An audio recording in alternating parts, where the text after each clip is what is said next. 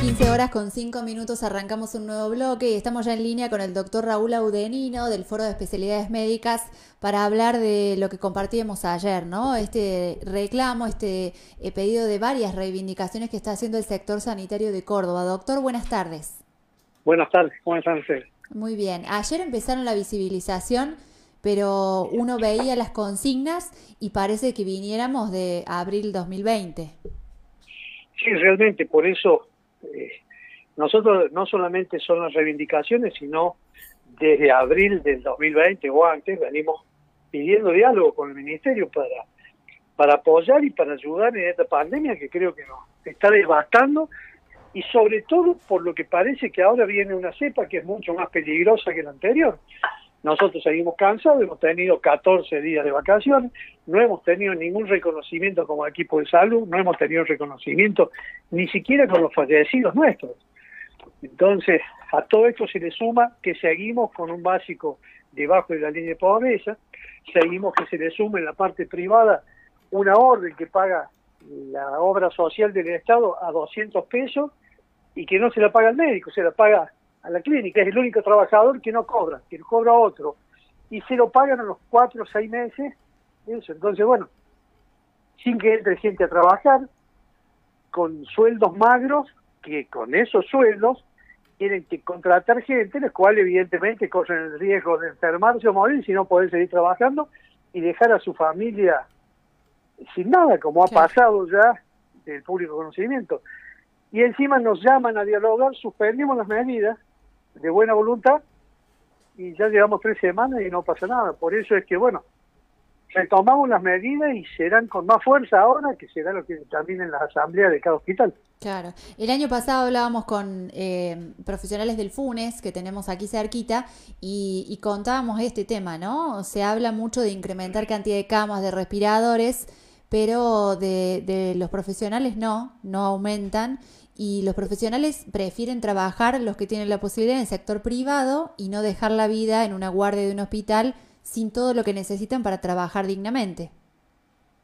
Pero no solamente eso, ustedes que están ahí en Purilla, tienen lo que pasó en Carlos Paz también.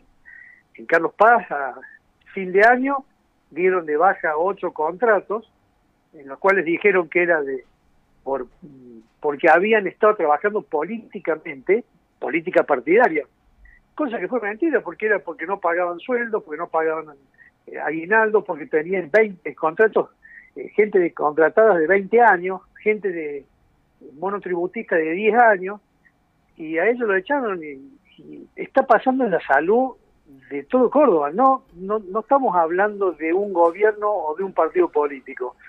Y lamentablemente, Carlos Paz sufrió el aumento de, del COVID por la por las vacaciones. Tanto así que hasta su intendente lo tuvo, pero claro, su intendente no fue al hospital. Claro. Claro, ahí están las diferencias, ¿no? Acá en el Funes, por ejemplo, también se armó un hospital modular, pero todavía no está listo y, y, sobre todo que este, lo que hay es una estructura, no personal asignado, si ya estuviera habilitado para usarse también.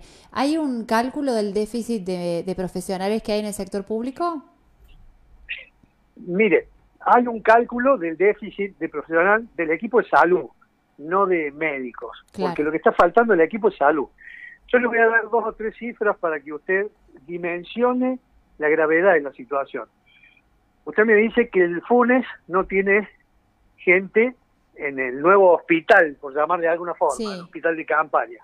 Y yo le digo que el hospital FUNES venía pidiendo gente para su hospital antes. Es más, el FUNES tuvo hace seis meses o cinco meses solicitudes porque en la terapia que la habían ampliado, que había terapia de 16 camas, había un solo médico de guardia por día. Sí. Usted se recordará eso. Sí, sí. Si yo le digo que en el hospital de campaña, al lado del hospital San Roque, todavía no hay gente, no se ha puesto gente, es más grave porque hace un año que está hecho. Claro. Hecho por Nación. Si yo le digo que San Roque Viejo dividió la gente y, y completó el personal que sacó lo mandó al Alpillo Torres. Eso con respecto a la gente. Lo otro le digo, en el año 2011 había 14.500 empleados. Hoy, con los que han nombrado para el COVID, llegan a 12.500. En el año 2016, esta es la última cifra que le doy, el, en el presupuesto, lo que iba a salud, en el presupuesto de la provincia, lo que iba a salud era el 11%. Hoy es un 7%. Evidentemente que así nunca vamos a llegar a nada en salud. Exacto. ¿Y la mesa de negociaciones eh, está sin fecha? ¿Está en stand-by, digamos? No nos han llamado. Nosotros tuvimos una reunión hace 16, 17 días, en la cual nos habían llamado, nosotros fuimos a la reunión, planteamos determinados problemas, que es lo que veníamos trayendo, los contratos, los monotributos, el reconocimiento de los equipos de salud, eh, hacer una sola ley, porque otra incongruencia, hay dos leyes, trabajamos juntos con los administrativos de todo y resulta que hay dos leyes. Bueno, se planteó todo que bueno, que se iba a estudiar todo y que estas reuniones iban a seguir porque la multisectorial en realidad es la que representa el equipo de salud. Nosotros no representamos al, al común denominador de los empleos públicos. Nosotros somos el equipo de salud. La multisectorial representa el equipo de salud. Quedamos en que íbamos a seguir hablando y bueno, le dijimos, pongamos plazo, en 15 días nos juntemos. Evidentemente nos tienen que llamar ellos a, ver qué soluciones a los temas que habíamos planteado y no han llamado. Entonces, pensamos que lo único que pretenden es demorar esto, que va a ser peor, porque la gente no es tonta y sabe que si lo quieren demorar, eh, la gente va a salir con más bronca con esto. Entonces, bueno, ahora se empezaron las asambleas el lunes, empiezan las asambleas y veremos cómo sigue de acuerdo a lo que dictamine cada asamblea y de cada hospital. Claro, el lunes 5 comienza la medida ya con más contundencia. Con asamblea. Bien. El, lunes son asambleas, pero de ahí en más empiezan las jornadas de protesta. ¿Tienen pensado salir a la calle como el año pasado para que la gente vea el movimiento? En principio yo no le puedo decir qué es lo que tenemos pensado porque en lo personal puedo tener una idea o en lo personal cada uno de la multisectorial o de las organizaciones que la hacemos podemos tener ideas de qué es lo que hacer, pero la multisectorial es democrática y lo que se hace sale de las asambleas de cada hospital. Tanto es así que más de una vez eh, los hospitales tienen distinto horario, distinta forma de proyectar eh, su, medida de protesta. Perfecto, perfecto. No, porque el año pasado, en un momento, está bien, estábamos con la sensibilidad puesta en otra cosa, eh, como vecinos, como ciudadanos, digo, ¿no? Con la mirada puesta en los médicos, algo que también se fue diluyendo con el hartazgo que tiene la gente por las medidas, la economía, etcétera. Pero, pero dieron buen resultado inicialmente de las caravanas de médicos, ¿no? La gente tomó conciencia de lo que estaba pasando dentro de los hospitales, al menos por un tiempo. Sí, yo les reitero porque el, las caravanas fueron del equipo salud. Eh, eh, probablemente la primera ha habido más médicos, pero después todas las caravanas fueron del equipo de salud y es real que la gente estaba eh, enojada, si se puede poner un nombre como, como por el trato que habíamos recibido. Bueno, ese mismo trato sigue. Es más, económicamente seguimos exactamente igual, solamente con bonos.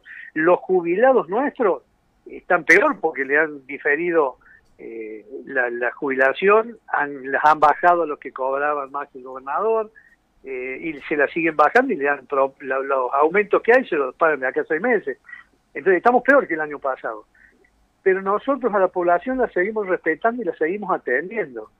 Entonces no, no es esto contra la población.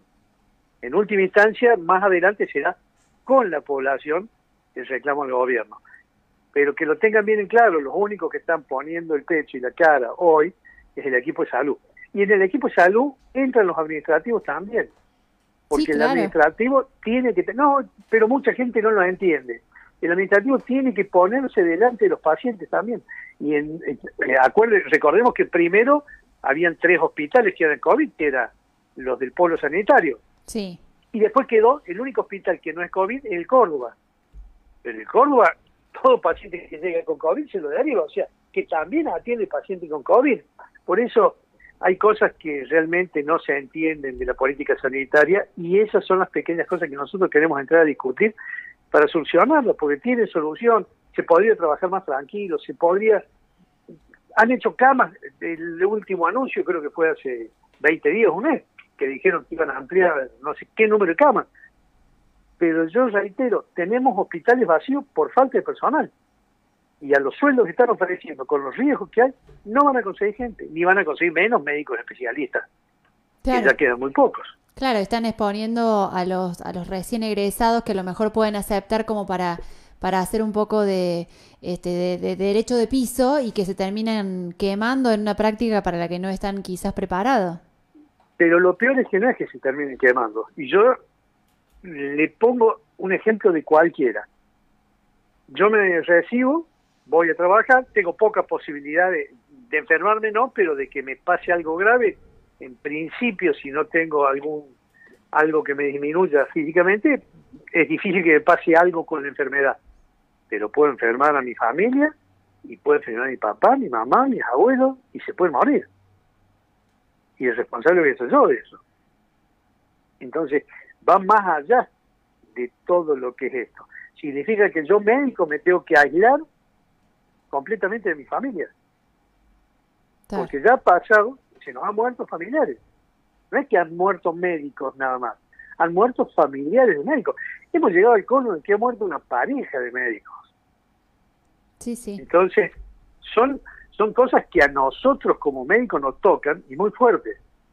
Y encima no hemos ni siquiera recibido las gracias. Lo único que hemos recibido de parte del gobierno son improperios, son ajustes, son, son planteos de que nosotros hacemos algo en la pandemia y no defendemos, cuando somos los que estamos defendiéndolo, y reitero, no estoy hablando del gobierno provincial partidario, porque pasó en Carlos Paz, que es otro gobierno. Exacto. Doctor, le agradecemos mucho este tiempo para la radio y quedamos a disposición de las novedades. Muchas gracias. ¿eh? Hasta luego. Así pasó por Tardes Únicas el doctor Raúl Audenino. Él pertenece al Foro de Especialidades Médicas y nos contó un poco cómo está el panorama en el sector sanitario cordobés. El día continúa y nos queda toda una tarde por delante y mucha música para que te quedes con nosotros.